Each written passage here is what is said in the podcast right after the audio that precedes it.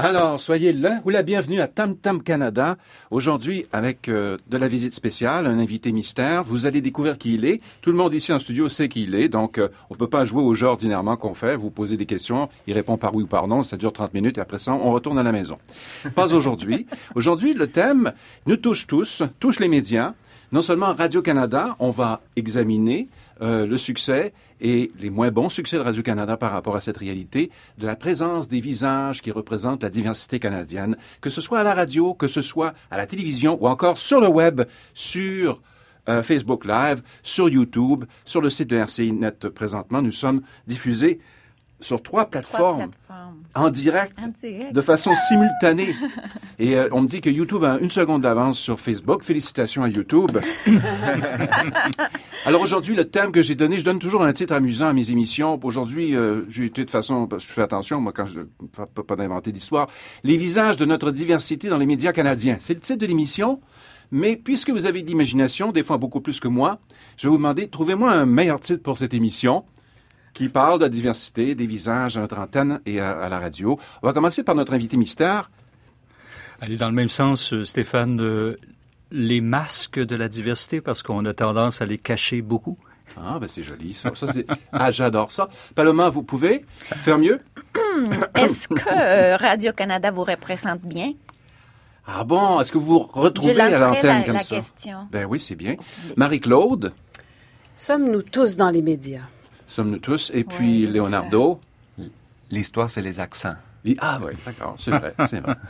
Alors, je ne sais pas quelle est notre note ici euh, à l'émission côté diversité, mais je sens que ça va quand même assez On bien. Est très diversifié hein? ici. Un petit peu de sang, sang indien, vous avez des origines euh, différentes? Euh? Non, moi, comme je dis, euh, c'est les ancêtres venus en Nouvelle-France il y a 375 ans. On a les mêmes ancêtres d'ailleurs, de, Simard. Voilà. Alors, on accueille Luc Simard, RAD, qui est spécialiste de la, des questions...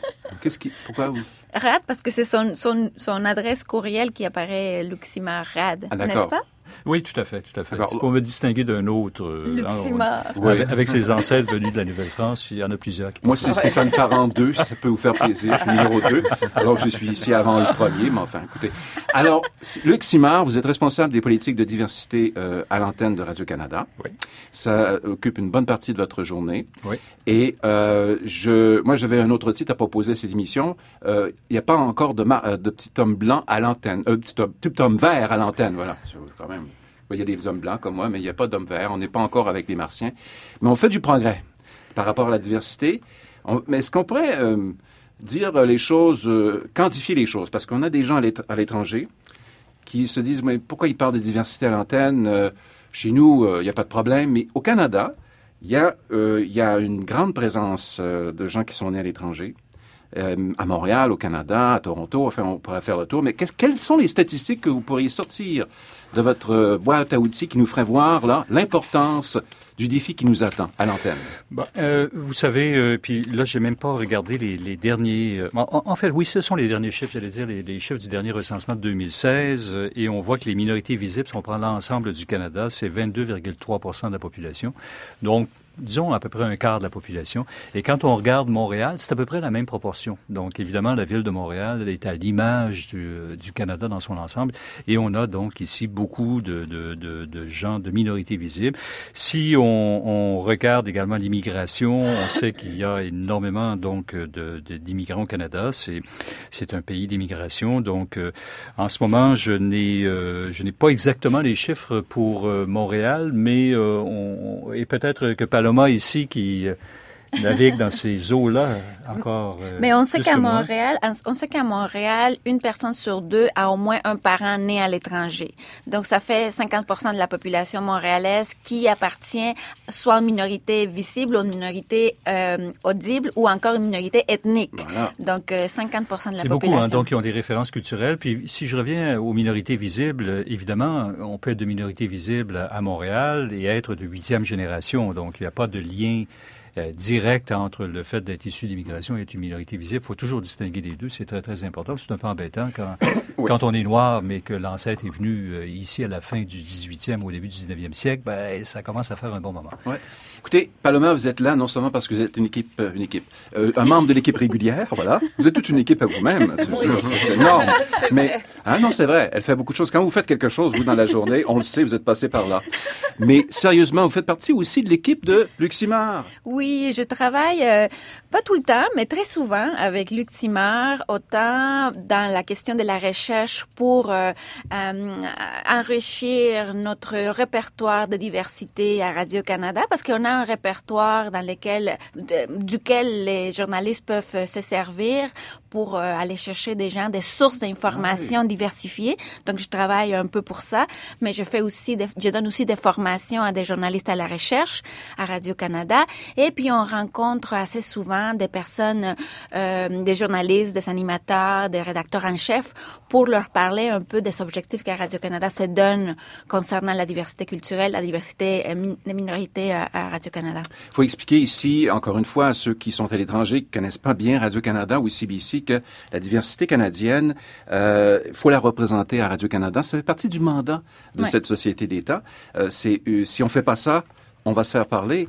Euh, Il y a de l'argent qui suit avec ça, normalement, si on remplit pas les, les, les objectifs pour lesquels on a été, euh, on est, on a été mis au monde. Là. Mais je dirais au-delà de ça, euh, Stéphane, c'est que on s'adresse à un public diversifié. On dit c'est la, la société canadienne est diversifiée, donc euh, les gens s'attendent, le public s'attend à ce qu'on représente leur réalité. Donc la réalité dans laquelle les Canadiens vivent est une réalité diversifiée, dans laquelle euh, les, les experts de tout, dans toutes sortes de domaines, c'est des experts de toute origine confondue. Donc ils s'attendent à, à ça de nous, donc de nous euh, les travailleurs, les, les, les créateurs de Radio Canada. Très bien. Alors, vous savez que cette émission est construite euh, un peu comme Rome, euh, au-dessus de cette colline. Des, on, on appelle ça des vidéos ici, en langage web. Alors, euh, nous allons vous présenter cette première vidéo. Bon, allez voir ce qui se passe ailleurs. Avant de, de critiquer Radio-Canada, on va non, non. critiquer les autres. Bien normal. Alors, voici vidéo 375e anniversaire de Montréal l'an dernier, vidéo virale. Montréal. Les gens arrêtent de sacrer avec ça. Ah! Un béton! J'ai passé toute ma vie à Montréal. C'est chez nous, c'est ma ville, je l'aime.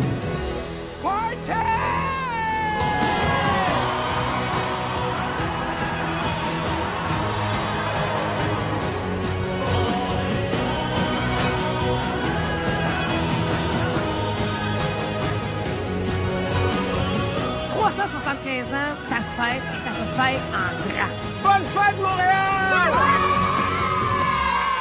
Alors ça, c'était le visage culturel de Montréal, mais pas le visage multiculturel de Montréal. Ça a fait beaucoup de bruit, cette histoire, notamment dans les réseaux sociaux. Qu'est-ce- pourquoi est-ce qu'il y a eu ce dérapage? Est-ce qu'on le sait? Il n'y a aucune personne des minorités visibles. Un Montréalais sur cinq est absent. Je pense que dans, euh, entre les enfants, à la fin, il y en avait. Mais c'est Pas vraiment. J'ai regardé ça. Ouais. En fait, c'est ça qui m'a surpris le plus. Euh, je comprends que euh, le, le visage de hum, culturel, comme vous dites, euh, du, de Montréal euh, est peut-être blanc et des origines euh, françaises et anglaises, euh, mais les, les, les, les enfants de Montréal, c'est pas ça. Donc à la fin, on voit un, un certain nombre d'enfants. Puis je me suis posé la question comment ils sont faits, à quelle école ils sont allés?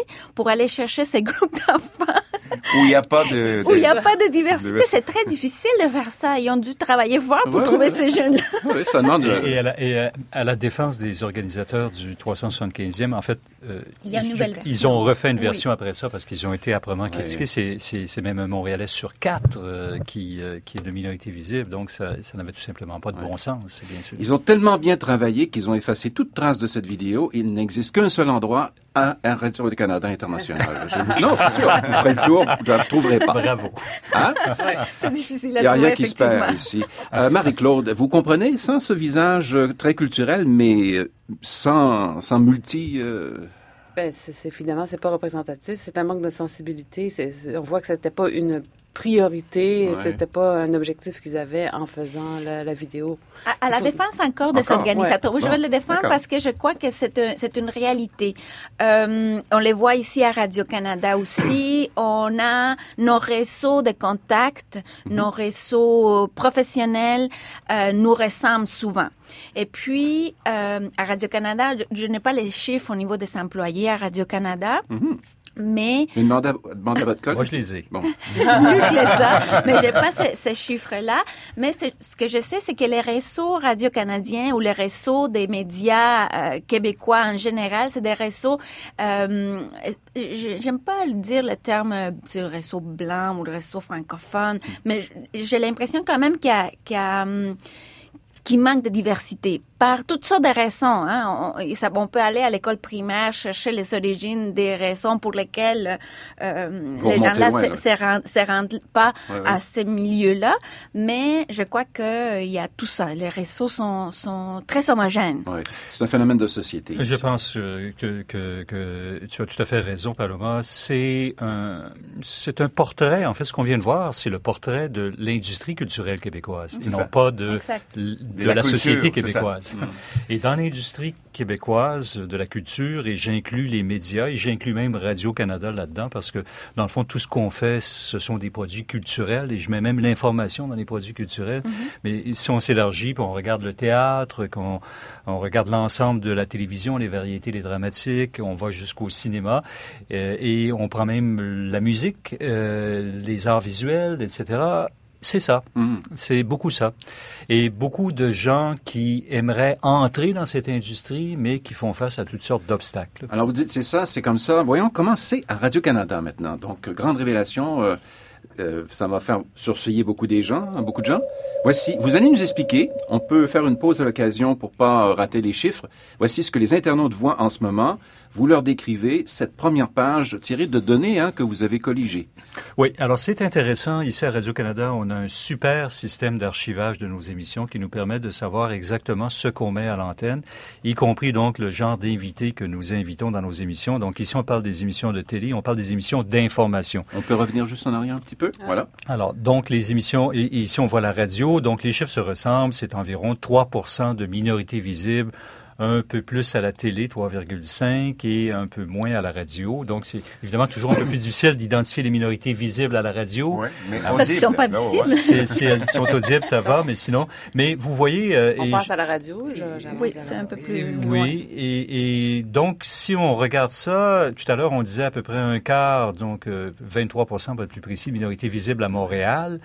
Et dans nos émissions donc de radio et de télé, grosso modo à peu près 3 Donc on voit bien qu'on est on n'est pas au niveau qu'on devrait être. Il y a toutes sortes de raisons évidemment qui peuvent expliquer ça. C'est Mais quoi on est de refléter la population. C'est quoi le niveau qu'on devait, on devrait être?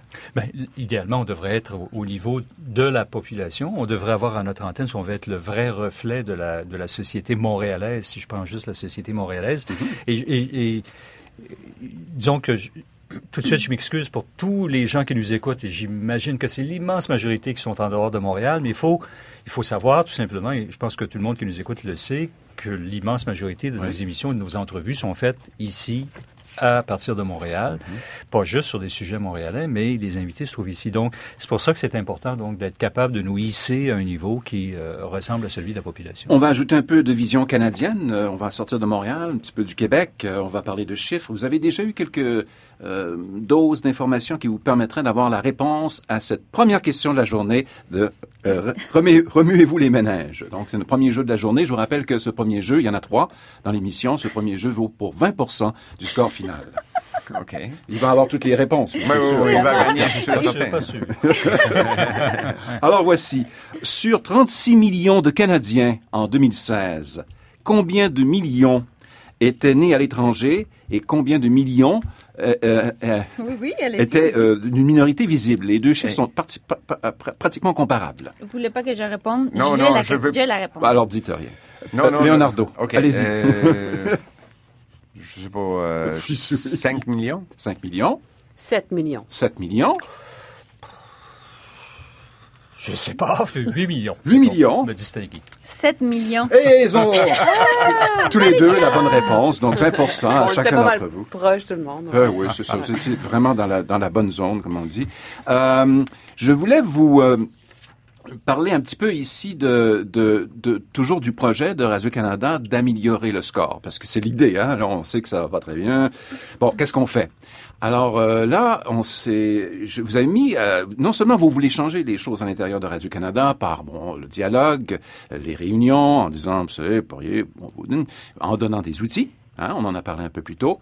Mais aussi, on essaie de convaincre par exemple, mais en disant, si vous voulez faire affaire avec Radio-Canada, peut-être que vous aussi, vous devriez y songer sérieusement dans l'industrie à, euh, à avoir cette notion de, de justice par rapport à l'aspect multiculturel de notre société. Il y a un projet particulier en ce moment. Tout à fait. Ah, Il y a même plus qu'un projet. Donc, il y a une obligation qui, a- qui est maintenant faite depuis le mois de décembre, donc c'est tout récent, depuis le mois dernier, à tous les producteurs indépendants qui veulent présenter des émissions à Radio-Canada. Alors, c'est important de distinguer ce qu'on a vu tout à l'heure Oui. euh, à, à la télé, c'était des émissions d'information. Celles-là, elles sont faites entièrement à l'interne de Radio-Canada par du personnel de Radio-Canada. Et Luc, on va ajouter une vidéo pour appuyer vos propos. Ah, Donc, vous la regardez et vous allez voir, vous êtes dans votre monde, vous allez nous écrire ce qui se passe en ce moment. C'est quelque chose que, que les gens à l'extérieur pourront voir, les gens qui veulent faire affaire avec nous.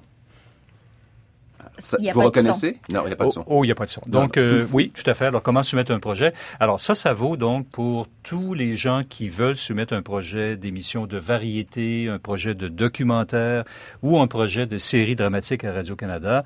Donc, on passe rapidement ici, mais c'est très facile à trouver sur le site Internet de Radio-Canada. Et vous voyez, euh, on vient de voir un- un- deux types de documents qui sont attachés. Alors, ces documents-là, c'est tout simplement d'abord un document qui explique pourquoi on veut faire ça et essentiellement, ça nous rappelle l'importance de refléter la population.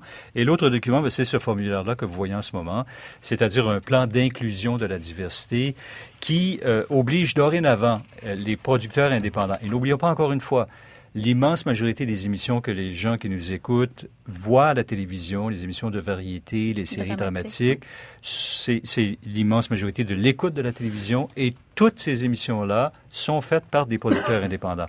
Donc, depuis décembre, le producteur indépendant doit présenter un plan d'inclusion de la diversité qui euh, définit ce qu'il veut mettre à l'écran, donc quel type de contenu, bon, un jeu questionnaire, disons, sur quel sujet, Euh, des sujets de Stéphane ou d'autres types de sujets? Euh, qui va animer? Est-ce que ce sera euh, Oui. un animateur Toujours. de minorité visible? Stéphane, en l'occurrence, pas trop visible dans ce cas-là. Oh, oh, oh. Euh, est-ce que est-ce que la thématique va toucher un, un- un sujet de, de, de, de diversité culturelle? Quel auditoire on veut atteindre? Ça, évidemment, chaque émission va atteindre l'auditoire maximal. Est-ce que dans les rôles principaux, si on parle de séries dramatiques par exemple, est-ce que les rôles principaux vont être donnés à des comédiennes et comédiennes de minorité visible Est-ce que l'animateur du jeu questionnaire sera un animateur de minorité quelconque Euh, Et les autres personnalités, vos invités à l'antenne. Alors tout ça va être euh, inclus dorénavant, l'est déjà en fait, et déjà une obligation pour les producteurs. Et ça a l'air de rien, mais c'est un immense pas en avant pour Radio-Canada, parce qu'auparavant, on avait trois lignes qui disaient faites les meilleurs efforts possibles pour euh, refléter la diversité de la population. Dorénavant, ben, il y a un beau formulaire, c'est pas trop compliqué, mais il faut se creuser les méninges Oui. et, et trouver quelque chose. Je sais que votre approche, c'est- la carotte, mais pas le bâton. Je, je sais Ben, que c'est la meilleure je dirais façon. c'est pas mal le Hein? bâton, Stéphane, Oui, parce que ça, c'est incontournable maintenant. Ce n'est plus possible de présenter un projet d'émission, même pour euh, Mais- les détecteurs de mensonges. Oui, mais est-ce que vous allez ça. revenir après en disant, vous savez, vous avez écrit ça en 2018, là, c'est pas vrai, vous avez pas, ah, vous avez pas, non, vous pas rempli la promesse. Est-ce que vous allez faire ça? C'est le Alors, bâton. Ah. ce sont mes collègues, évidemment, de la télévision responsables des variétés dramatiques qui doivent appliquer ça. Donc, euh, et, et je leur fais entièrement confiance pour appliquer ça. Je pense qu'on va voir des résultats. Alors, en dramatique, ça prend trois ans de développer une série qu'on va pouvoir voir à l'antenne. Alors, on verra pas le résultat demain matin. En variété, ça va un petit peu plus vite, mais ça va quand même, ça prend un certain temps de développer des concepts euh, et, tourner des épisodes. Euh, on va le voir. Je suis persuadé qu'on va le voir. Et comment mesurer ça? Ben, je ne sais pas si vous avez envie que je vous parle. Je sors de Radio-Canada. Je sors de Radio-Canada parce que les producteurs indépendants avec qui on fait affaire, ces producteurs d'émissions dramatiques ou d'émissions de variété, ce sont souvent les mêmes producteurs avec lesquels TVA fait affaire, avec lesquels V fait affaire, avec lesquels les chaînes spécialisées de Bell font affaire. Alors, on a une approche euh, qui se situe au niveau de l'industrie. Alors, moi, ce que je veux et ce que je cherche, on a un groupe de travail qu'on a formé il y a déjà plus de trois ans, c'est d'arriver à des critères d'industrie. C'est que toute l'industrie progresse, pas juste Radio-Canada. C'est ça que Alors, nous, Radio-Canada, Est-ce on est... qu'on sait si les autres, ils font euh, à peu près la même chose ou quelque chose du, du genre? Alors, on est en train d'aller dans cette direction-là parce que on, on est en train de concevoir en ce moment avec euh, une université, l'é- l'École des hautes études commerciales de Montréal, HEC Montréal, comme il s'appelle, euh, comme il préfère s'appeler, on conçoit un outil de mesure qui va être un outil de mesure pour l'industrie, pas juste pour Radio-Canada, parce que nous, à l'interne, vous avez vu tout à l'heure, on est capable de mesurer assez bien ce qu'on fait. Mais ça prend un outil pour l'ensemble de l'industrie un outil qu'accepte l'ensemble de l'industrie. Donc, c'est en train de se développer en ce moment. Et euh, il y a pas juste Radio-Canada qui paye pour développer cet outil-là. Euh, nos, con- nos collègues de TVA payent aussi, euh, et les producteurs payent, les directeurs de casting, etc. C'est le temps de faire intervenir le public, le grand Oui, public. Le grand public. Dans, dans, dans nos débats, parce que nous, à la- sur le web, il n'y a que ça, le grand public, n'est-ce pas, qui importe. Alors, voici la question, la question euh, tam-tam cette semaine, et je vais demander à Marie-Claude de nous la lire. Voici donc la question qui apparaîtra dans quelques secondes. C'est la question mystère pour le moment, euh, ça, ça s'en vient. Mystérieux. Et la voici. Alors voilà. Les médias autour de vous, web, radio, télévision, reflètent-ils l'importance de la société multiculturelle qui vous entoure dans votre pays ou encore la présence des femmes au quotidien? Oui, c'est très long, c'est une question radio-canadienne, moi je dirais. La question la plus simple, c'est est-ce que vous vous reconnaissez à notre antenne? Ouais. Hein, Point final. Alors, euh, on a une réponse qui nous vient de loin. Je pense que les gens étaient trop- très, très occupés à, à suivre les autres médias cette semaine. On n'a reçu qu'une réponse, mais elle vient de France.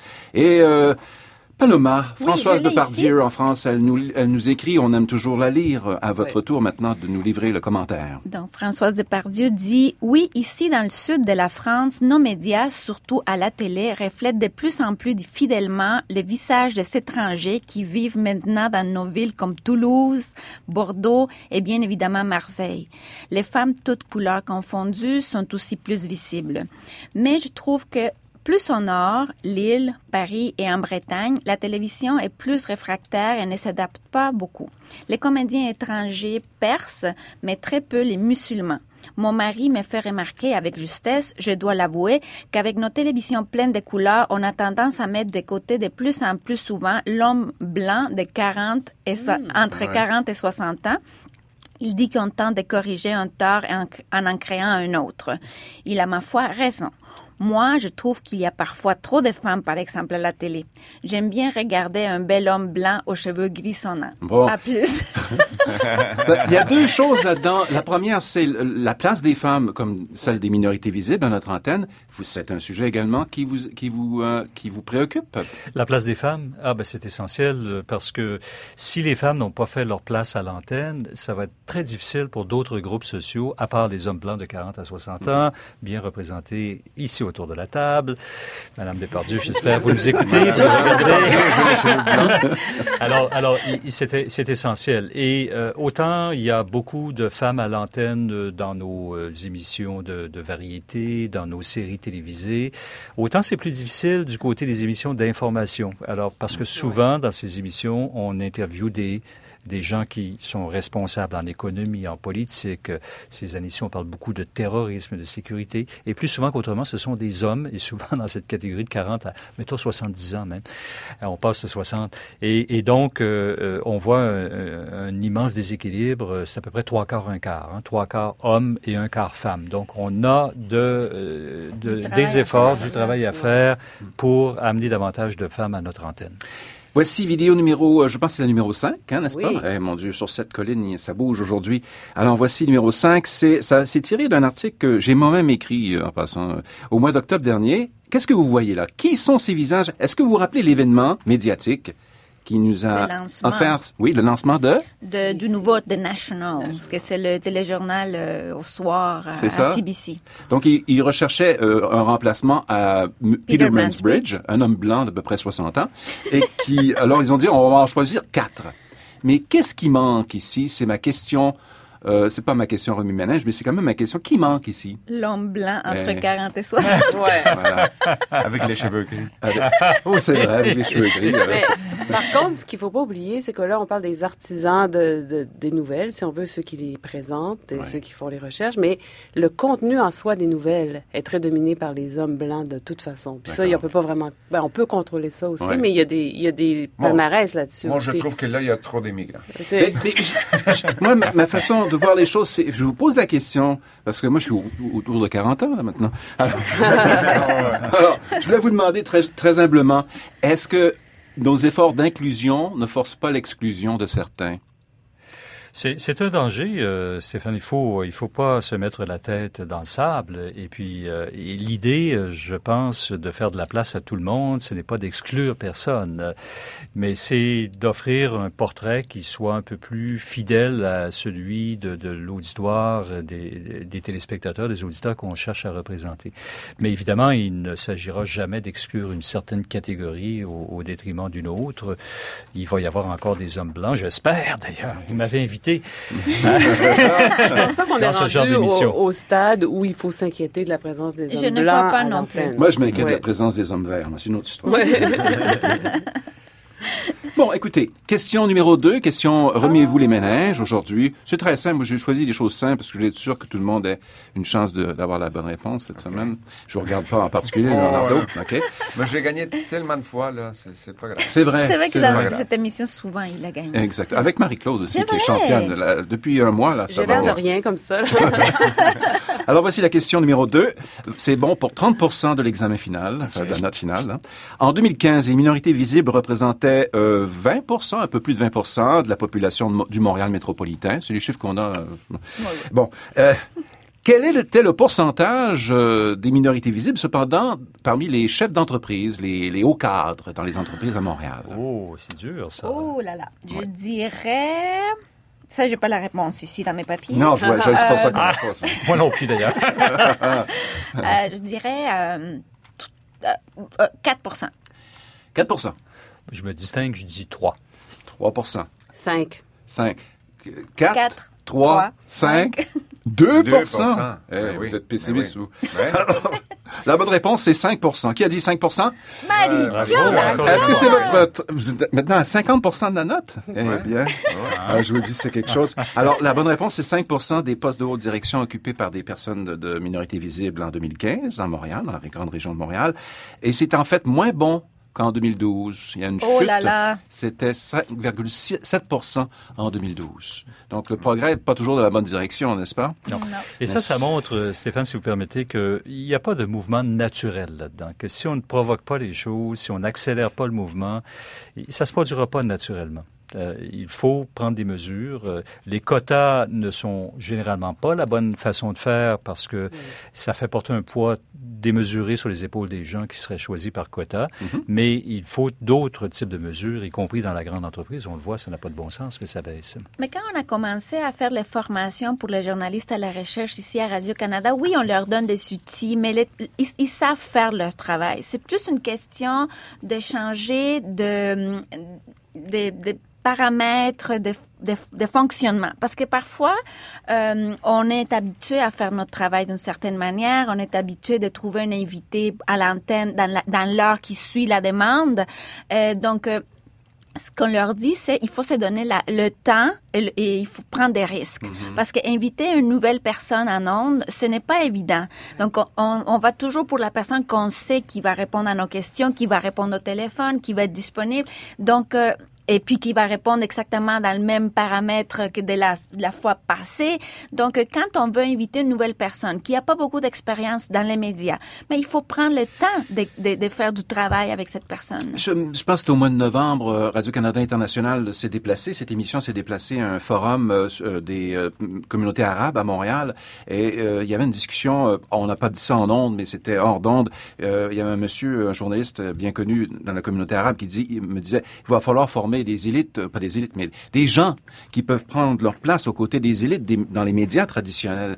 Euh, et euh, il s'inquiétait du fait peut-être que, bon, il y avait peut-être pas le nombre suffisant. Moi, je peut-être d'opinion différente parce que je trouvais qu'il était déjà pas mal, pas mal, pas mal brillant cet homme, en me disant que souvent le problème, c'est que euh, dans les communautés, euh, il y a beaucoup de gens qui disent oui, oui, c'est moi, oui, d'accord, mais je veux pas parce que j'ose pas, je l'ai pas fait. Euh, pas seulement ils sont, mais ils pensent qu'ils ne sont pas bons, mais ils le sont.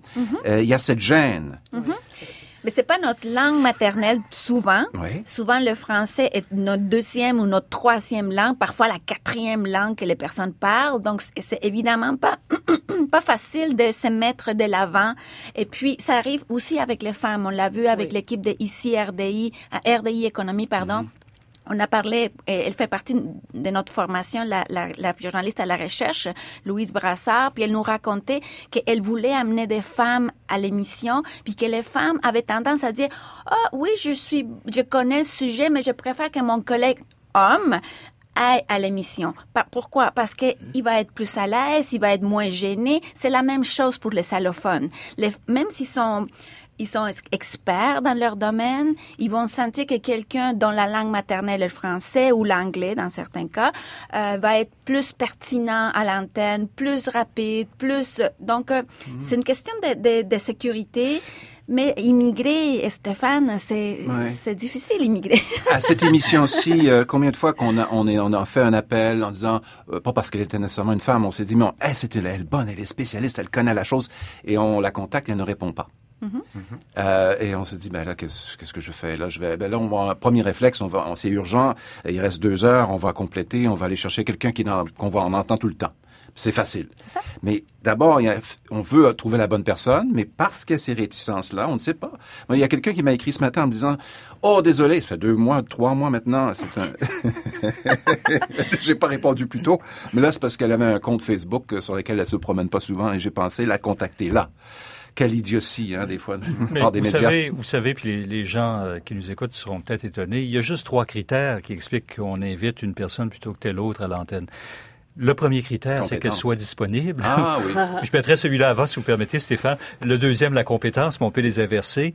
Et le troisième, c'est qu'elle donne une bonne performance à l'antenne. Alors, c'est toujours les mêmes trois critères. Et les gens qui que- qu'on contacte, ils ont beau être très compétents puis faire une bonne performance, mais s'ils sont pas disponibles, on les entendra pas. Ou s'ils se mettent pas Ah, disponibles. Des non. fois, c'est par crainte Ouais. qu'ils sont pas disponibles. Paloma, vous avez aucune difficulté à vous mettre de l'avant, je constate. Excusez-moi. Il n'y a pas de problème, c'est un, c'est un compliment. Merci.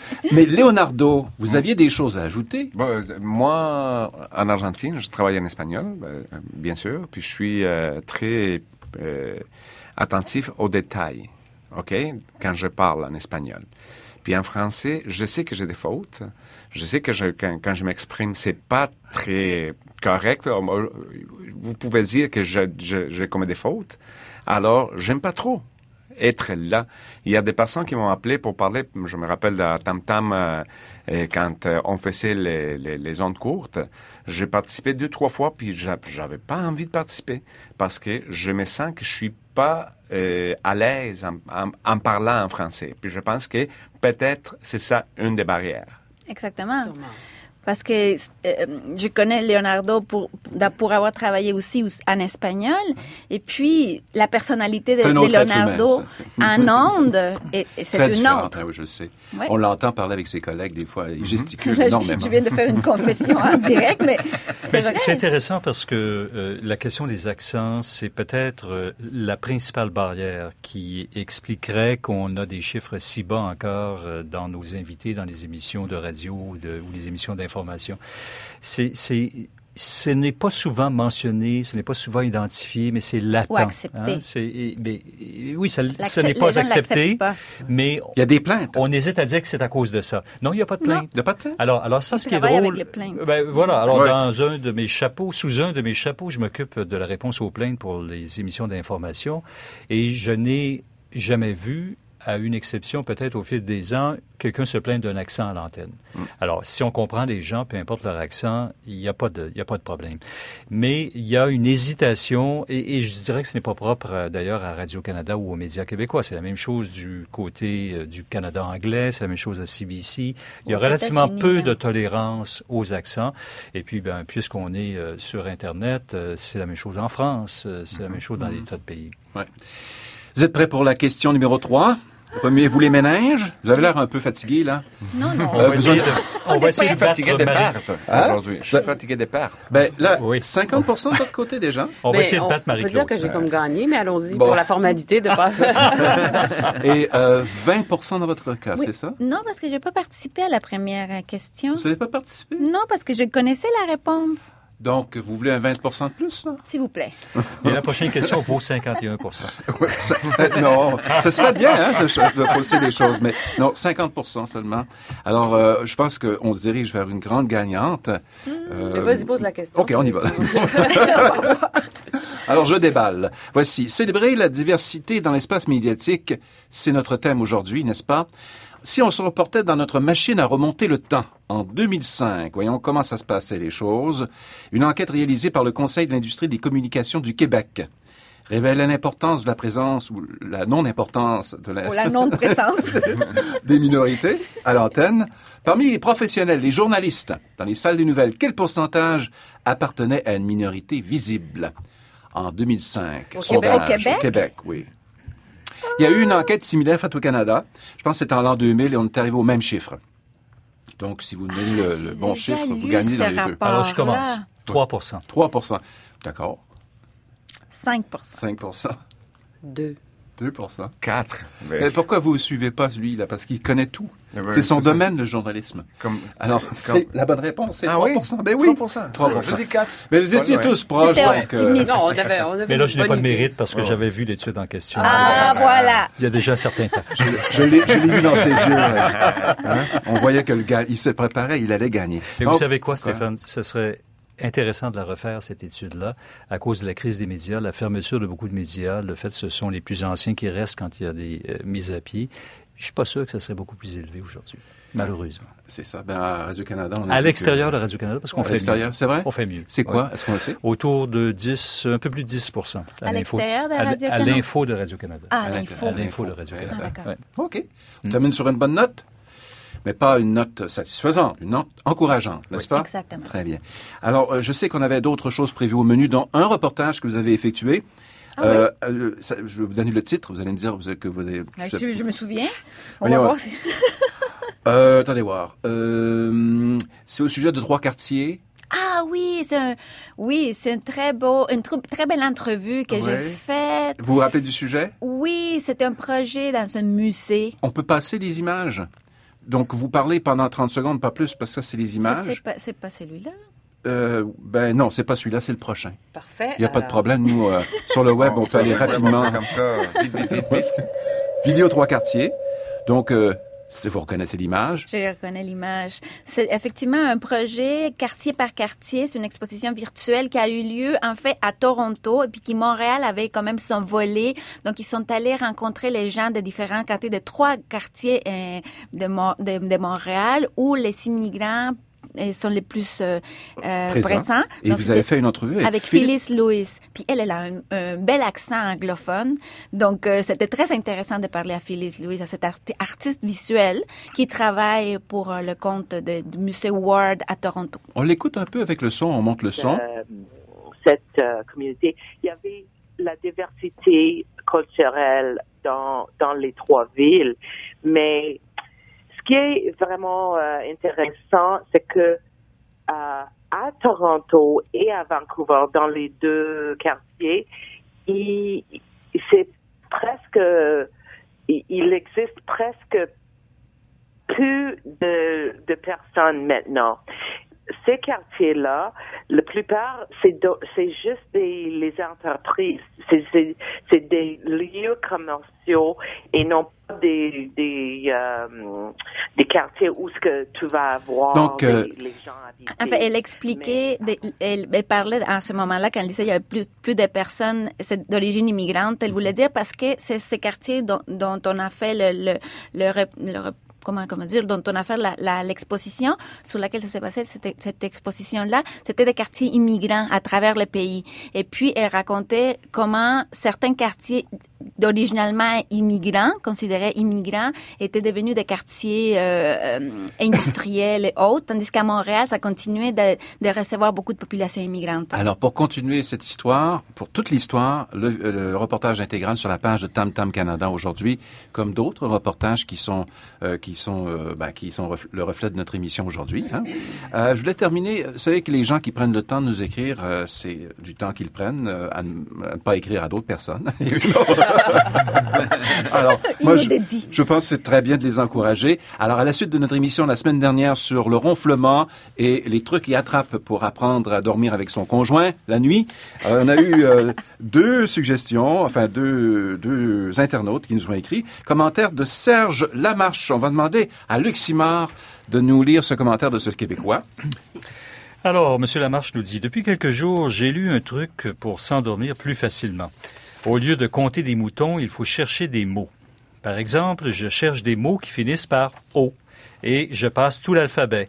Aéro, bibelot, cachot, do, etc. Je m'endors souvent avant Z, mais c'est très variable. On peut compliquer le jeu, mais il ne faut pas s'entêter si on n'en trouve pas un. Certaines lettres euh, ont moins de mots. Bien, sinon, on ne s'endort plus. Oui, ça, j'imagine, ça se compliquer la vie. Puis une- un dernier truc pour apprendre à dormir avec les autres. de M. François Véronneau. Euh, moi, je pense à tous ceux que j'aime en rafale, une après l'autre, et je leur souhaite le bonheur, la santé et la prospérité. À la fin de cette grande liste, je dors, et c'est certain, et je ronfle, et je me réveille comme toi, Serge, avec mes propres ronflements. Euh, Serge, qui, qui est Serge? C'était le Serge euh, Ah. Lamarche. que- Les internautes peuvent En fait- lire les, les En fait, commentaires. autres. probablement une réponse à Une réponse M. à Monsieur Lamarche. Ouais. C'est bien. C'est comme ça que le monde fonctionne aujourd'hui. Paloma Martinez, merci beaucoup. Merci à vous, Stéphane. Luc Sinard, ah, Luc Sinard, c'est quel beau nom, n'est-ce pas? Mais euh, Sinard, c'est le nom, ça n'existe plus, mais c'était une compagnie euh, qui faisait de, du cinéma et de l'animation pour enfants. Alors, Luc Simard, merci beaucoup. Merci. Et puis Marie-Claude Simard, à la prochaine. À la prochaine. Leonardo Gimer- euh, Gimerno, Gimeno, merci beaucoup pour votre mer- merveilleux accent. Merci, merci à vous.